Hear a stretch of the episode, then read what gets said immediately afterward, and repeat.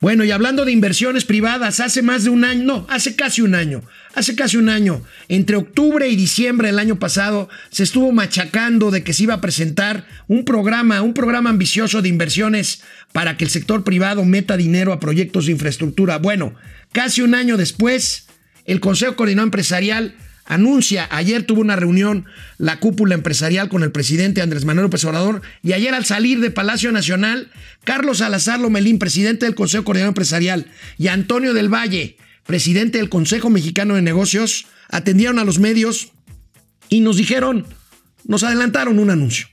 Vamos a ver. Ya vamos a tener un anuncio, de una vez se los anticipamos. El próximo lunes se va a anunciar ya un acuerdo entre el sector privado y el gobierno federal para la reactivación económica, en donde el principal o el primer paso de esa reactivación económica son todos los proyectos de infraestructura. Hay un buen paquete que ya lo discutimos el día de hoy y que lo daremos a conocer ese lunes. En cuanto al monto de la inversión No, y los el proyectos. lunes lo verán vamos el a lunes hablar. que entra. El lunes vamos ¿Los a hablar de proyectos eso. son energéticos? ¿Tiene Hay de renovables? hay proyectos de todo tipo, este es una buena cantidad y creemos que sí va a ayudar a la reactivación económica sin duda. Va a ser un cambio importante en la tendencia que llevamos. Nosotros nos sentimos muy motivados con lo que hoy logramos hacer. ¿Y más o menos cuántas empresas o empresarios están calculando que se participen? ¿Por qué no nos esperamos al lunes y ya el presidente da... Es que nos hemos esperado desde Bueno, es que esa es la fecha. ¿Cuántos es proyectos fecha. son? No, a ver. No, lo vamos a decir el Más lunes. importante que los proyectos en sí, que el anuncio de los proyectos, es el mecanismo que hemos hablado de, eh, muchas veces. ¿no? Es la forma de, obviamente, cómo sacar ciertos proyectos que ahorita son de muy corto plazo, que son los que se van a mencionar, pero cómo a través del mecanismo se van a ir, eh, incorporando cada vez más proyectos. ¿no?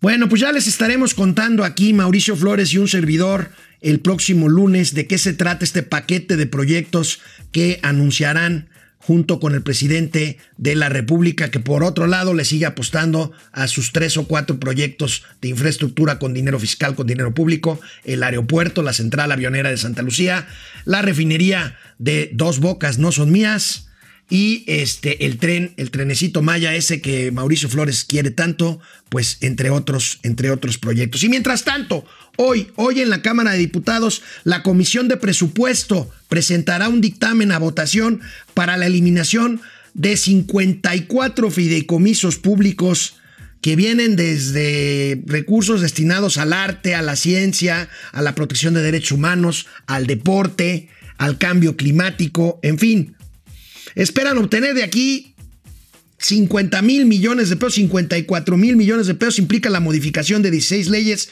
y es un paso más de la 4T para obtener recursos que necesita. ¿Para qué? Para sus programas sociales. El presidente Andrés Manuel López Obrador así lo justifica.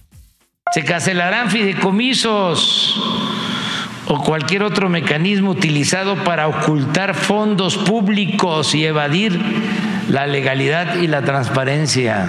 Esto no les gustó nada a los intelectuales orgánicos o eh, pseudocientíficos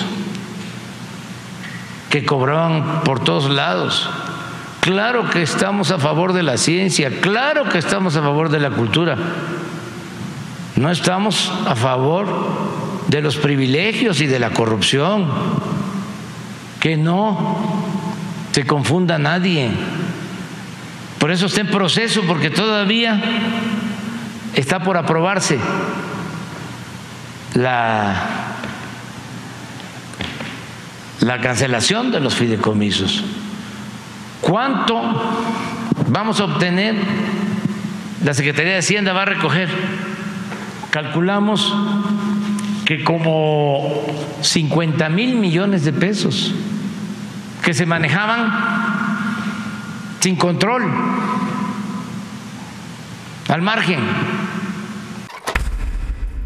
Los fideicomisos tienen reglas claras de control, cada uno de ellos. El fideicomiso es una figura muy noble, se ha abusado de ella sin duda, tiene razón el presidente en eso, pero bueno, no necesariamente tienes que medir a todos con la misma vara. Esto fue ayer.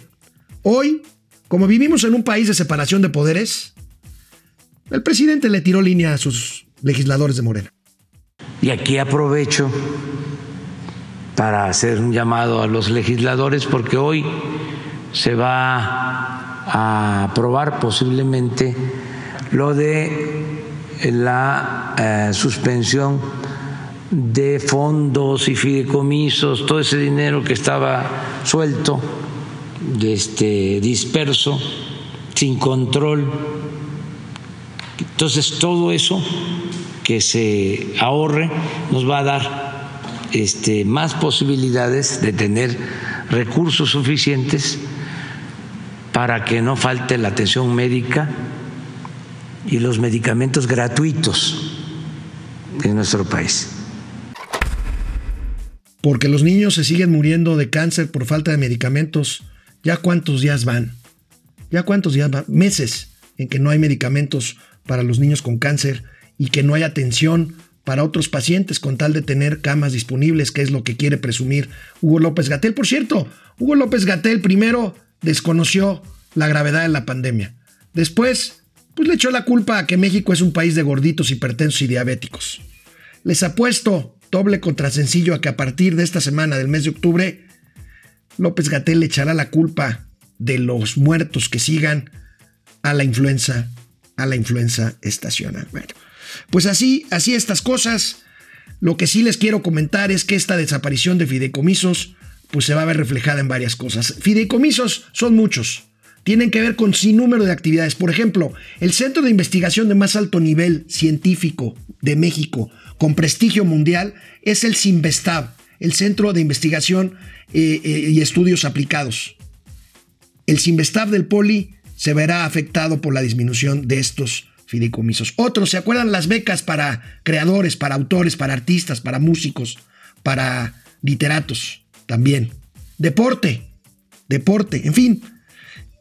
Vamos a empezar a ver cómo empiezan a, saltar, a saltar las liebres de personas, de personajes y de mexicanos afectados por la supresión de estos fideicomisos que seguramente que seguramente se aprobará hoy porque el presidente ya les tiró línea a la mayoría de legisladores de legisladores de Morena.